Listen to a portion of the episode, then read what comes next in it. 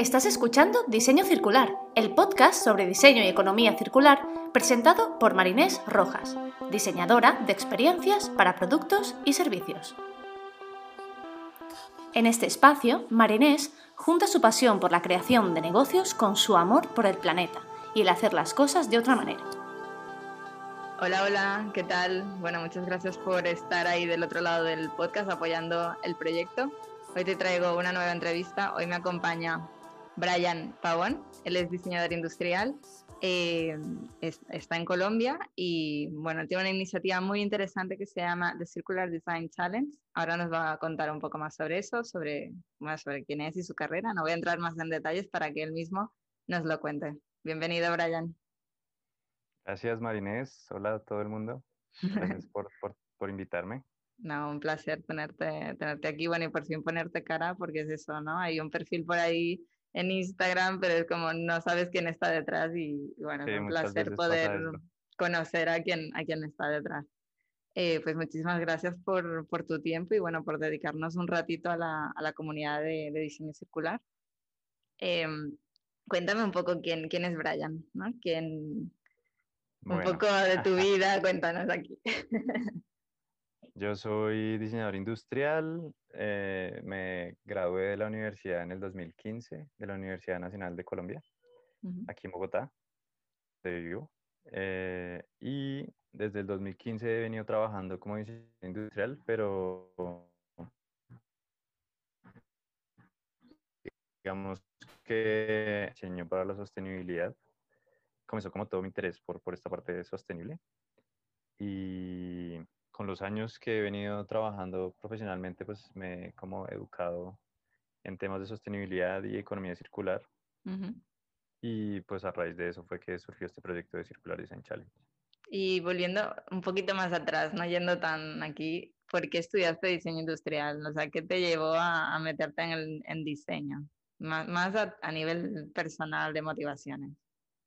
Push, pues digamos que inicialmente puedo decir que me gustaba mucho dibujar cuando era muy pequeño. Mm. Siempre dibujaba mucho, muchas cosas. Me gustaba dibujar. Hasta vendía mis dibujos cuando estaba en, primaria. Qué bueno. A mis compañeras. y luego eh, mis padres decidieron eh, cambiarme de colegio y me metieron a un colegio que era un colegio eh, técnico. Y en, allí conocí el diseño porque era una de las materias técnicas que enseñaban dentro del colegio. Entonces, pues me gustó, me gustó crear cosas de cero, trabajar en proyectos diferentes, como era algo muy diferente a todo lo demás, porque todo lo demás era muy industrial, como había muchas eh, disciplinas que uno podía elegir, técnicas por la cual, cómo enfocarse. Estaba electricidad, eh, fundición, cosas de metalmecánica, de automotores, bueno, cosas de este estilo. Pero el diseño era como un poco más la creatividad y como más hacia lo que me gustaba, digamos. Sí, no, que es esa parte de, dibujar, ¿no? De esa, bueno, la motivación inicial. ¿Y las motivaciones hoy siguen siendo las mismas o qué te motiva a seguir diseñando? Luego cuando ya pues conocí el diseño tanto en el colegio como luego en la universidad, pues me di cuenta que, que diseñar es algo que es muy importante para, para, para, todo, porque todo lo que tenemos alrededor está diseñado, todo, ya sea un producto, un edificio, eh, una obra de teatro, cualquier cosa está cualquier cosa, un servicio, sí, cosas hasta intangibles. Sí, sí, sí. Exactamente. Y pues es una capacidad que también pues, todos los seres humanos tenemos, como de ser creativos, como de resolver problemas, básicamente, ¿no? Usando la creatividad. Entonces, pues no sé, me gustó, me gustó el, eh, o sea, digamos que en la universidad aprendí que, pues que en nuestro país y en general en, en el mundo tenemos un montón de problemas complejos y grandes y, y, yo creo que el diseño es una herramienta pues fundamental para poder resolver todo este tipo de problemas que son complejos. Sí, totalmente. Agentes de cambio, o sea, un poco somos. Y que tenemos las herramientas. No, exacto, sí. Super diseñadores ahí, sí, sí, sí. Pero sí, creo que la, la, creatividad y como el proceso creativo y el proceso de diseño es fundamental para poder generar soluciones que realmente tengan impacto y que sean digamos que duren en el tiempo. Y comentabas del tema de la sostenibilidad, ¿no? Que, bueno, el, al final el, el, proyecto, la iniciativa que, que, has lanzado va relacionada con el tema de, de, de economía circular. ¿Cuándo fue sí. ese momento de clic, ¿no? O de decir, voy a entrar en más en temas de sostenibilidad? ¿Qué pasó? Entonces, yo estaba, no sé en qué semestre vi esa materia, no me acuerdo, como en séptimo semestre en la universidad, tal vez sexto. Eh, vi la materia esta que se llama Diseño para la Sostenibilidad. Y pues okay. ahí fue como ahí una fue. introducción a, a diferentes uh -huh. tipos de, como de metodologías y como de filosofías de diseño uh -huh. sostenible. Pero la que más me gustó fue pues el cradle to cradle, ¿no? Uh -huh. Como de la cuna a la cuna. Se me hacía muy chévere como el concepto que, que teníamos la biosfera y la tecnosfera y podíamos diseñar mm. para ambas y que los materiales y, y, los componentes se podían separar y volver a entrar en estos ciclos infinitamente. Mm. Me pareció algo muy revolucionario pues en ese momento, como siendo que ya era un concepto pues relativamente viejo. En, eh... Sí, bueno, no es algo nuevo, lo que pasa es que claro, digamos que ahora está co cobrando fuerza porque no, bueno, porque no nos queda otra opción, entonces estamos buscando alternativas. Exacto. Entonces okay. desde ahí, bueno, mi interés ya como que fue un tema que me interesó. Y entonces a raíz de ese interés, mi, mi trabajo de grado se centró en, en, en, en, diseñar algo pues con esta metodología, digamos, del cradle to como con esta filosofía. Uh -huh. ¿Y qué diseñaste? Entonces, oh. junto con mi compañero de trabajo de grado, diseñamos un empaque biodegradable uh -huh. eh, desarrollado en calceta de plátano, que es un material, no sé si sepas qué es, es como... ¿Piel, ¿La piel de plátano? ¿O... No, no, es la, el tallo de la planta de plátano. Ah, ok, el tallo, ok. Entonces nos dimos cuenta que era un material que nunca se usaba para nada uh -huh. en las plantaciones de plátano. Pues primero Colombia es como el tercer productor mundial de plátano, entonces tenemos mucho plátano aquí, eh, okay. hay una oportunidad importante. Eh, segundo, eh, pues es un material que cada vez que hay que cosechar la planta se tiene que cortar todo el árbol para poder cosecharla. Entonces okay. ese material estaba disponible, un residuo. pero era un residuo de la plantación, nunca lo usaban para nada. Lo quemaban o se lo daban a los cerdos de alimento como... Uh -huh. Entonces era un montón de material que no se usaba. Entonces decidimos pues reutilizarlo, usarlo, eh, desarrollando un producto y el producto final fue un empaque. Entonces, ¿Y cómo, cómo descubrieron este material? O sea, ¿cómo, cómo llegó a ti ese que existía ese recurso? Eh, durante otro trabajo en la universidad, ah, okay. un proyecto de un semestre anterior que tenía que ver con fibras naturales, entonces ahí trabajamos en el taller, trabajamos okay. el junco, que es un pasto alto que crece como uh -huh. a, en los lagos, uh -huh. la calceta de plátano y pues la guadua, que pues sí es un poco más reconocida y más tradicionalmente usada para hacer productos y cosas. Okay. Sobre todo en arquitectura. Muy bien. Y, mm, Pero vimos y... que ese era como el que tenía más potencial. Ok. Y, por lo que y era bueno, un residuo. ¿Y qué tal fue o sea, la entrega? Y a partir de ahí fue como, ok, queremos seguir haciendo cosas de estas. Sí, digamos que ahí mi, yo con ese proyecto eh, me presenté a un concurso de Cradle to Cradle Product Innovation Institute, que era como, ya no existe, pero se llamaba Cradle to Cradle Product Design Challenge, si no estoy okay. mal. No, no sé. O sea, sé que hay las certificaciones y tienen varias cosas, pero no. Sí, ellos tenían un concurso así como de diseño que utilizara el Cradle to Cradle. Entonces me presenté pues porque básicamente el proyecto era eso y ganamos como en la categoría profesional en ah, el 2016 bueno. fue eso. Qué bueno. Entonces yo dije, no, pues tengo potencial para esto. Voy a seguir en esto. sí. Y, y, y uh -huh. digamos que a raíz del Cradle to Cradle, pues conocí la economía circular, pues porque el, finalmente es bueno, uno de los sí. pilares del, de la economía circular, ¿no? Mm, y pues sí, fue sí. como el siguiente paso eh, en el tema, digamos. Ok. Entonces ahí conocí la economía circular y pues obviamente a la Fundación Eller MacArthur, que es como mm. la... bueno, ahora mismo son los, como los pioneros en, Exacto. en divulgación. en promoverla, exactamente. Uh -huh y, y, cómo nace, ¿no? Porque, bueno, ya hemos hablado un poco de has estudiado diseño industrial, cuando fue ese momento de, de clic. Eh, entiendo que profesionalmente también te dedicas al diseño industrial para la circularidad o, o no. Mm, yo trabajo como diseñador industrial, digamos que tengo dos, dos trabajos, básicamente. El primero es como diseñador industrial, eh, diseñando productos, eh, sobre todo mobiliario. Actualmente estoy trabajando como freelance eh, desarrollando proyectos de mobiliario eh, pues para diferentes clientes. Ujú. Y paralelamente a eso estoy desarrollando un proyecto también que es una consultoría en diseño para la sostenibilidad y para la economía circular. Ok, ok.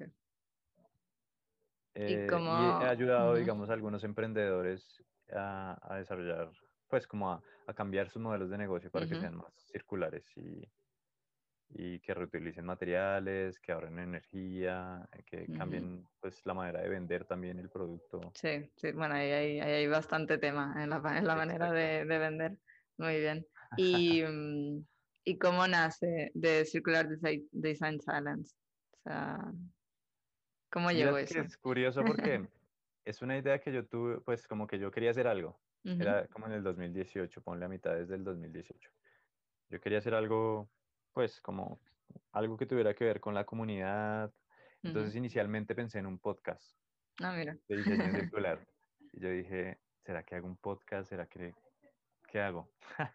Tenía como la idea del podcast, pero luego, no sé, decidí que, o sea, me puse a pensar y, y a mirar también, a investigar y vi que en las universidades aún no, no se enseñaba el diseño circular, o sea, no, no hay, Bueno, y tampoco se no enseña hoy. en día tampoco hay muchos. todavía no, exacto. No. Digamos que sí ya es un poco más eh, eh, presente en algunas universidades, pero no es como un tema central que Exacto. tenga más valor y más peso en, en los pensum de las universidades, que debería ser, pero aún no es. Ahí, ahí vamos, ahí vamos. Sí. Entonces, eh, pues yo dije, pues, ¿por qué no crear una comunidad donde pueda promover y, y como impulsar a que los diseñadores piensen un poco más en la circularidad y en el diseño circular? Pues porque es algo que nos está enseñando en la, en la academia y que de todas formas en las organizaciones tampoco es muy evidente ni, ni como una necesidad todavía tan No, latente. todavía falta mucho, mucha divulgación, sobre todo. Es un, ¿cómo van a pedir algo si no lo conocen? Es como, Exacto. como obvio, ¿no? Como de lógica. Sí, sí, sí. Entonces yo dije, bueno, creo que, o sea, tendría un, un gran impacto porque pues es como empezar desde, desde que el diseñador sea el que se encargue de promover esto en las organizaciones. Digamos que la idea de, de Circular Design Challenge es generar retos de diseño quincenales Ujú, que aborden problemas como que desde el diseño eh, se pueden resolver eh, en relación a la economía circular. Entonces, digamos, yo tengo cinco pilares ujú, o cinco temáticas en, en las que propongo los retos de diseño. La primera es, pues, productos como tal, productos de consumo. La segunda son materiales. La tercera son, es, digamos, la moda, de la industria de la moda. Ok. La cuarta son los empaques. Y la quinta es la comida. Ok. Entonces, sí, cada brief de diseño, que, que es cada reto, yo trato como de hacerlo lo más, lo más atractivo posible, como que no tenga una, un nivel de complejidad tan grande, pero que sí pues sea interesante y, y que el- apunte a alguno de estos cinco temas. Que sea amplio, pero concreto y, y atractivo, ¿no? Exacto. Básicamente sí. Y digamos que por un lado está eso, como los retos para que la gente, entonces la intención de los retos es que la gente practique sus habilidades de diseño circular, que, que piensen en cómo diseñar para la modularidad, cómo diseñar Ujú, utilizando materiales reciclados o reciclables o biodegradables, o que piensen, diseñen pensando para la durabilidad ujú. o para incluir el producto dentro de un sistema Y siempre como enfoco a, a eso te iba a preguntar, ¿siempre enfoco al diseño industrial o también hay servicios y, y cosas intangibles? Pues la economía circular es, es todo, ¿no? O sea, desde Sí, servicios sí, hasta pero sí, sí. Sí, pero a lo Yo mejor los retos es más de producto físico. está poco, un poco enfocado a producto físico, sin embargo, lo- algunos retos son más enfocados como a diseño de servicios, Ah, Ok, como por ejemplo, cómo volver un producto a un servicio. Hay algunos retos que son así, ok. Y también son interesantes. Lo que pasa es que son un poco más complejos, o sea, como para este tipo de, de retos de internet, que son como de dos semanas solamente. Sí, y también como libre. para que quede en una imagen que lo puedas mostrar, ¿no? En el feed del. Instagram, porque estás solo en Instagram o también está en alguna otra plataforma. Por el momento no, solo en Instagram. Ok. Pero la idea sí es como que evolucione un poco el tema. Aún no sé en qué dirección, pero sí la idea es que, que evolucione. Pero ¿Cuál es el, estoy- un poco la estrategia o el objetivo? Pues el objetivo es que las personas aprendan de, de diseño circular, de diseño para la economía circular. Y por eso siento que estas cinco temáticas son claves. Sí, es que Porque al de final es formas- como los donde hay más problemáticas también. Exacto. De todas formas, para cada, para, para cada temática hay sus estrategias específicas. Digamos que hay unas estrategias generales que pueden aplicar para cada temática, para todas las temáticas, pero también cada, cada temática tiene su estrategia, sus estrategias específicas Hmm. Que pues no comparten entre sí.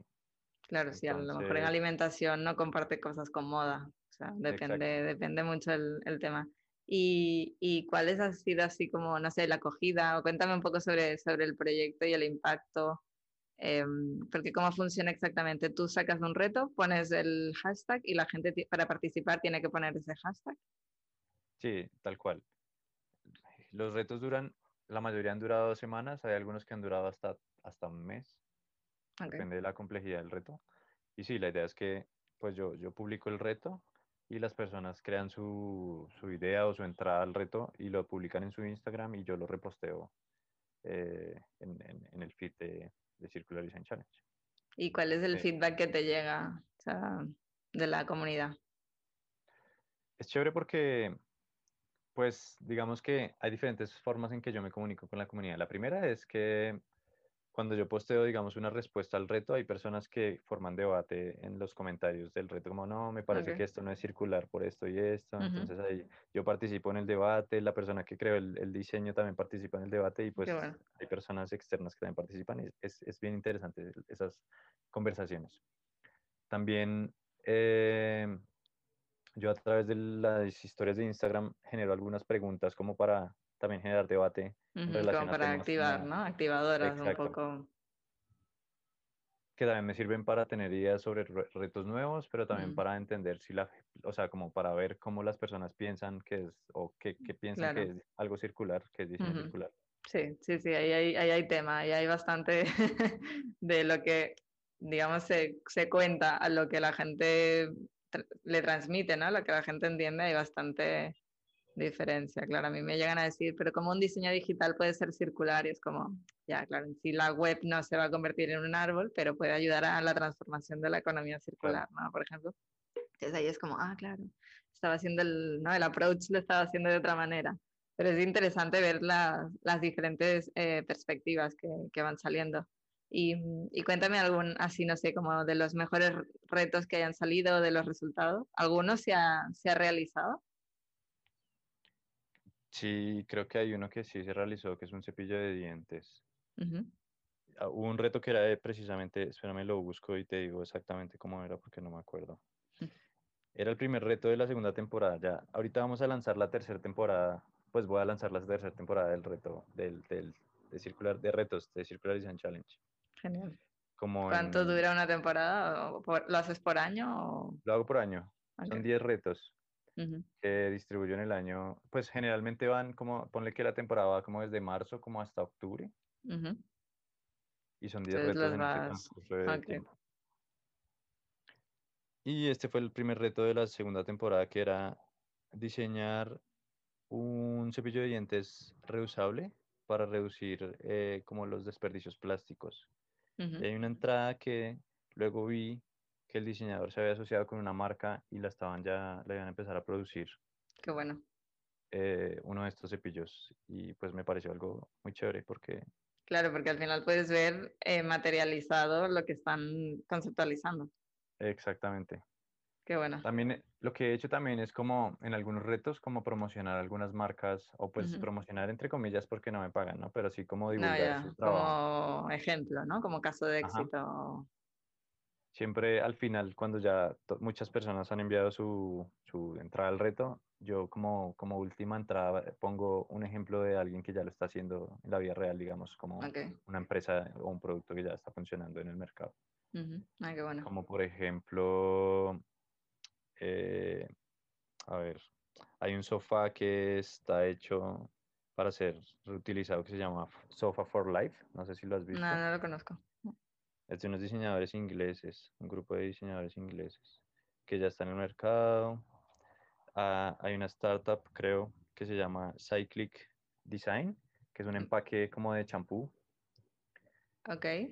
Que, que es, pero no son, es el que es un champú hecho de champú, no. No, no, no. Es uno no que es es una botella como con forma de gota, como con forma de hoja. Es que no sé cómo Ok. explicarlo. No, Se llama Cyclic Design. Lo buscaré, lo buscaré. Eh, hay otra empresa que está haciendo como speakers y también power banks con plástico reciclado que se llaman Gomi Design. Y bueno, así ejemplos similares que he puesto también como pues para inspirar a las personas, porque la idea también de esto es inspirar a, como que sirva de fuente de inspiración o, o de recurso para Mm. alguien que quiera diseñar para, para la Sí, a mí me circular. pasa en el podcast que lo que la gente más le gusta son los ejemplos, porque es como sí, muy bien toda la teoría, pero cuando pongo esa teoría con un ejemplo real es como el momento de, wow, ok, el aha moment, ¿no? Que le dicen, que es el, Ajá. ah, ok, ahora Ya lo entiendo todas todo. las piezas. Sí, exacto. sí, la gente, claro, al final es una fuente de inspiración. Sí, sí, no, es, es Y lo totalmente... chévere es que, pues, precisamente, o sea, pues que la gente se dé cuenta que sí es posible hacerlo, como que no es solamente Sí, exacto, que no es- y que no son empresas tampoco, no que las más grandes, ¿no? Porque claro, el presupuesto, ¿no? Que al Exacto. final hay pequeñas que también lo están haciendo y que también están facturando muy bien, ¿no? Entonces es poder mostrar esas, esas otras eh, sí realidades. Exacto, es como si... y, mm, ¿Y cómo dirías que, o sea, bueno, me, esto- me has dicho que no tienes muy claro eh, cuál es la estrategia, ¿no? Por la que seguir el- la iniciativa, o más o menos sabes por dónde. Pues digamos que el siguiente paso que he dado ha sido realizar talleres. Ujú, Ya el año pasado realizamos el tercer taller eh, pues de diseño circular, un workshop que du- Ujú. dura aproximadamente tres horas. Entonces ya he realizado tres. La idea es seguir haciendo estos workshops, eh, pues ampliar un poco más, eh, como, o sea, como realizar más workshops durante el año, porque hasta el momento he hecho- he hecho uno solamente, uno por año, ok. uno o dos por año. Pero pues con la pandemia también fue, digamos que fue una Sí, oportunidad para utilizar otras herramientas para hacer los talleres. sí, yo me pasé, o sea, yo ya de por sí que vengo del digital, ya lo medio controlaba, el tema de Sí. workshops digitales, pero ahora ya es como, bueno, en remoto todo digital. Sí, sí, como saliendo de la zona de confort haciendo workshops. Sí, sí. Es una necesidad. Y, Y ujú, me cuenta. pues sí, entonces la idea es como seguir desarrollando talleres para el público. Y no sé, la verdad no sé, no sé qué más, no he pensado Bueno, ya cuando toque, ya no, cuando llegue el momento. no he tenido tiempo de pensar cómo más seguir desarrollándolo porque estoy metido en tantas cosas que Ya, eres del no club de los que hacemos mucho. Sí, ¿Y no lo llevas tú solo el proyecto? potencial. Sí, sí, esto es yo solo. ¿Y cómo Algo se te ocurre que el... pasó, Ajá, dime. interesante que pasó el año pasado fue que el MacArthur Foundation lo incluyó en el Circular Design Toolkit que lanzaron como Qué en bueno. A finales de año, sí, sí, sí. Sí. Como un recurso también ahí, pues, eh, para que las personas Eso está muy bien. inspiren. Sí, es que al final es como donde más haya y diferentes ejemplos, ¿no? Que al final es como, ¿qué prefieres? ¿Podcast? ¿Qué prefieres? ¿Esto? ¿Qué prefieres? ¿No? Como, ¿qué te va bien para aprender? Pues esa es tu, tu, tu herramienta. No, eso, es- eso está súper bien porque al final es, es más divulgación y más, em, bueno, ¿no? Como más alcance para poder Exacto. transformar más, más diseñadores.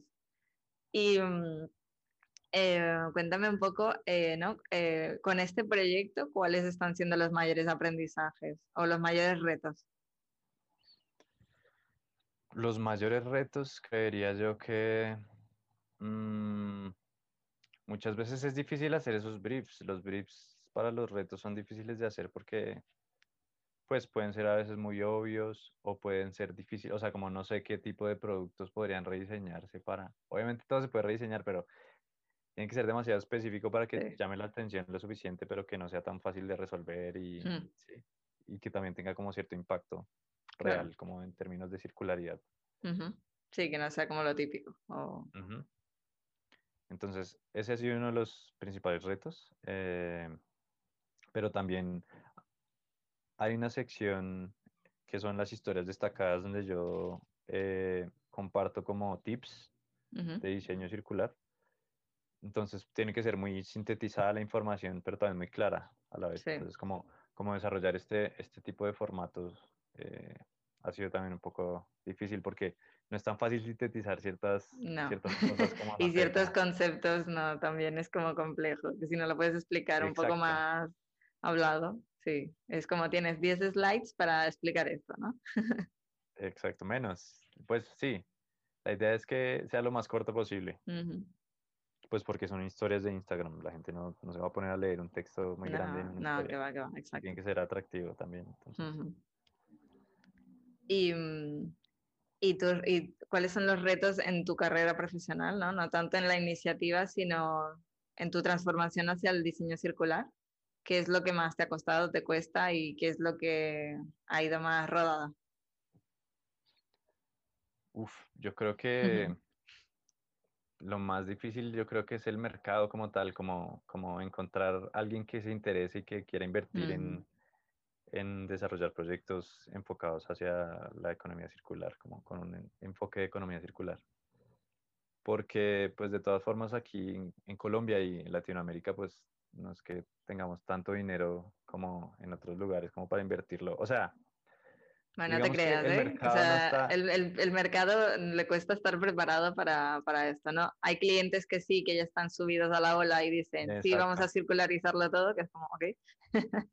Pero luego, pero luego no, la gran mayoría todavía, y es un poco lo que hablábamos, ¿no? Del tema de la divulgación, que si no saben que existe, tampoco es, tampoco lo pueden pedir. No te van a venir, eh, Brian, necesito esto porque no saben ni lo que es la economía circular, ni qué beneficios les puede traer. Entonces, claro, es como todavía falta, aquí se dice picar piedra, ¿no? Como mucho seguir ahí.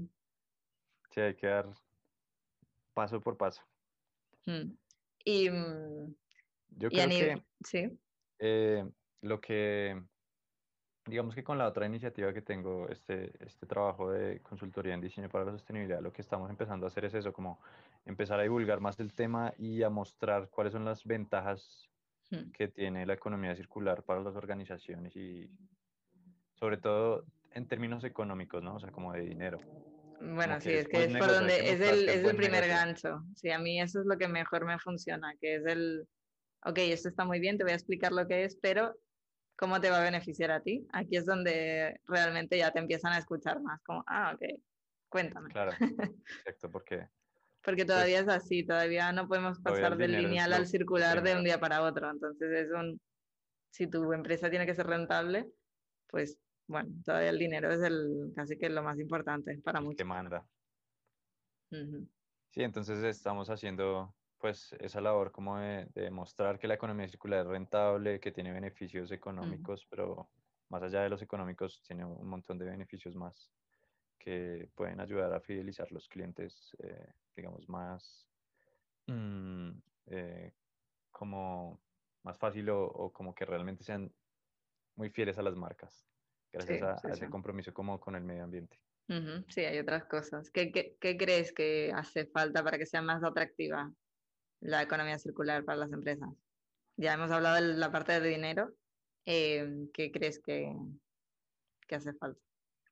Yo creo que hay como dos problemas principales o como más grandes en cuanto a, a, que las personas tomen un, un, el camino de la economía circular. El primero es que tiene que haber un, apoyo del gobierno mucho más presente, como más, más, más, más grande, más, Sí, más de la mano. Que, que, que, el gobierno realmente también crea en la economía circular y que lo muestre como la alternativa que tiene que ser. Allí en Colombia hay un plan estratégico de, de economía circular, ¿no? Sí. O sea, yo, por lo que se ve de fuera, Colombia, Chile es como, lo, bueno, como los que van a la delantera en temas de economía circular en Latinoamérica.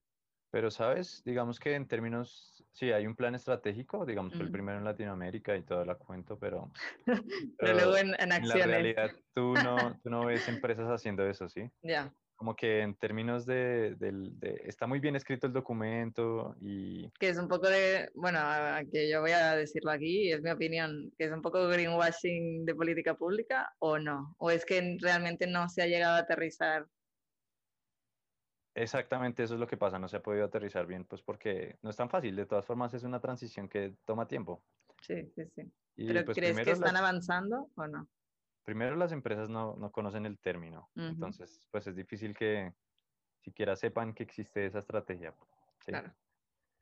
Pero el gobierno sí ha hecho esfuerzos para, para divulgar un poco más la economía circular, entonces hay congresos, ya hay algunas capacitaciones por parte del gobierno.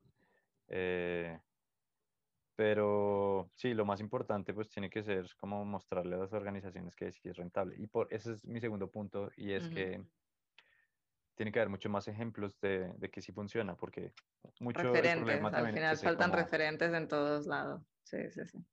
El problema es que, pues listo, puede que la- las personas digan, sí, me parece que es muy chévere el concepto, que, que puede ser viable, pero no se arriesgan tampoco a, a aplicarlo porque no saben qué va a pasar, si, si realmente va a funcionar o no. Hmm. Sí, o sea, si ya de por sí hay circular. incertidumbre, ya con esto es Exacto. como, mm, ¿dónde voy a parar? Sí, sí, sí. Como la economía circular, pues también depende mucho de todo el cambio sistémico en general, o sea, como, Hmm.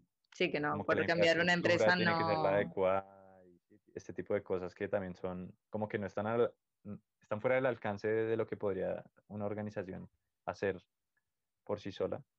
Pues por eso la incertidumbre es, es, es mayor.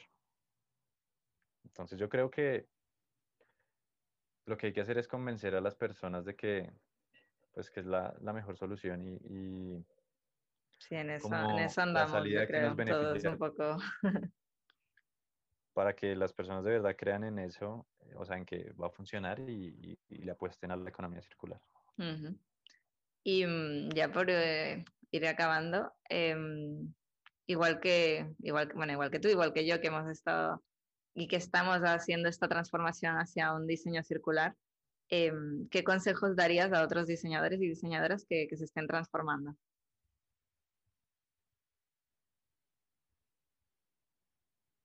Se ha congelado la imagen.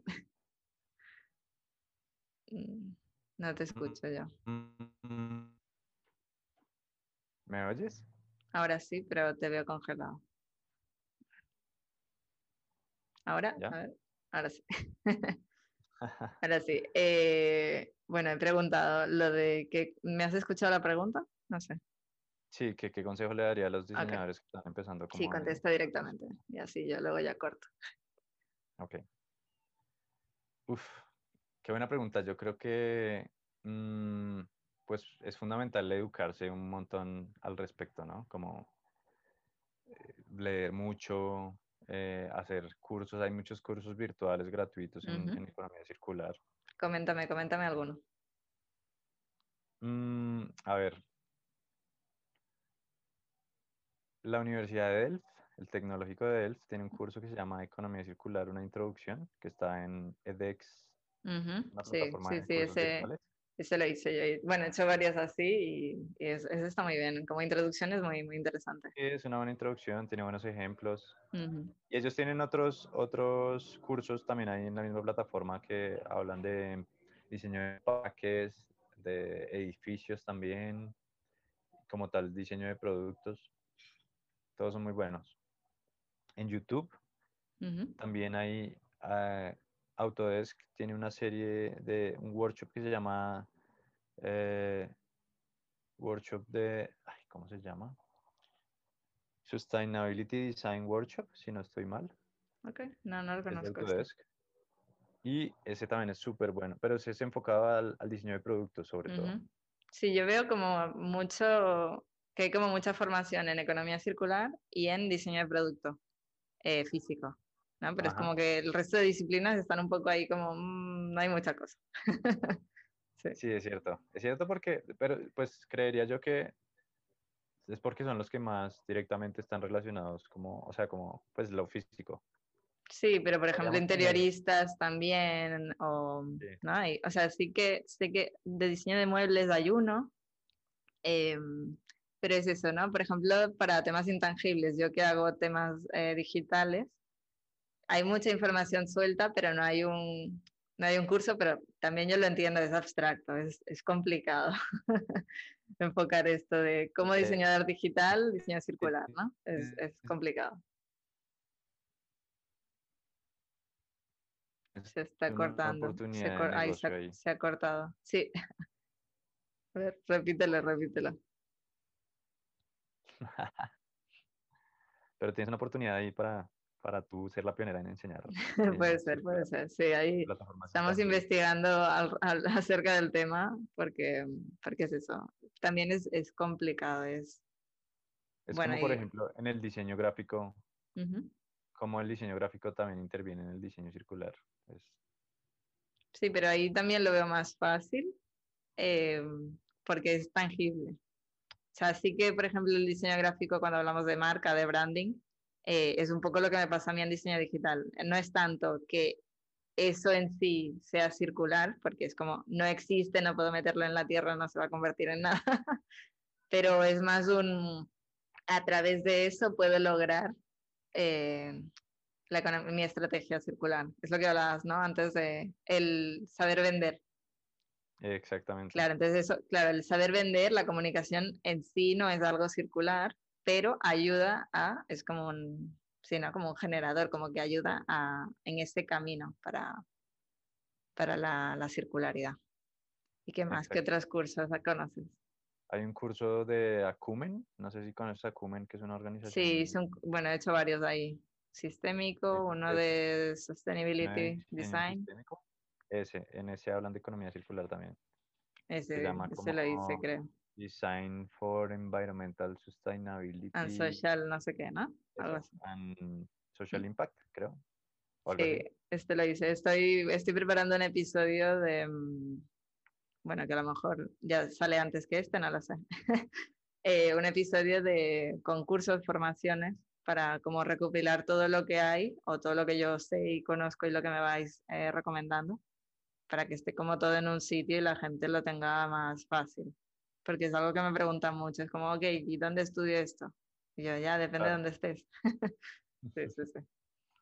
Y, mm, y qué, o qué otros, o qué materiales, qué- libros, documentales. Eso es algún libro de estos de me cambió la vida. Pues el que me cambió la vida fue el de Cradle to Cradle, yo Mm. creo. El, el libro de Cradle to Cradle es, Mm. muy bueno. Sí, sí, sí. tienen un segundo libro que se llama Upcycle, Upcycle, de Upcycle. Creo que sí. que es, eh, que también de habla ellos sobre upcycling. y pues como que muestra ejemplos más concretos de, de lo que ya se está realizando en el tema. eh. Mm, ¿qué otro libro o documental? Sí, o alguna herramienta que tú hayas dicho, esto para mí es clave. Algo que te hubiese gustado saber cuando empezaste. Mm, Leila, no sé si conoces a Leila, que no sé cómo Sí, se dice su sí. apellido. Eh, yo lo pronuncio seguramente mal, pero es Akaroglu. Aka- Akaroglu, sí. Yo digo Akaroglu, pero seguramente en no tiene nada que ver. Sí, Eh, sí, tengo, tengo varios episodios hablando de, hablando de ella, porque bueno, lo que hace me parece increíble. O sea, todo, además, cómo lo digiere todo y lo sintetiza y lo hace claro, es como wow. Sí, sí, sí. Ella tiene, su página está llena de cosas chéveres. Y tiene muchos libros que están, están muy bien, así como muy también, muy fáciles de leer, muy, muy amenos, muy dinámicos. Exactamente, sí, son como para cualquier persona, para que cualquier persona pueda entender los conceptos. Mm, no, creo que ya no más, no, no tengo así en la cabeza algo distinto a lo que ya eh, hablamos. ¿Y algún Mm. consejo más allá de formarse? ¿Qué, qué le dirías a quien quiera transformar su carrera? Que comencé pequeño, que comencé a dar pasos pequeños, o sea, como que eh, comencé haciendo retos de mi página. Eso, eso te iba a decir, exacto, que practique con el canal de Instagram.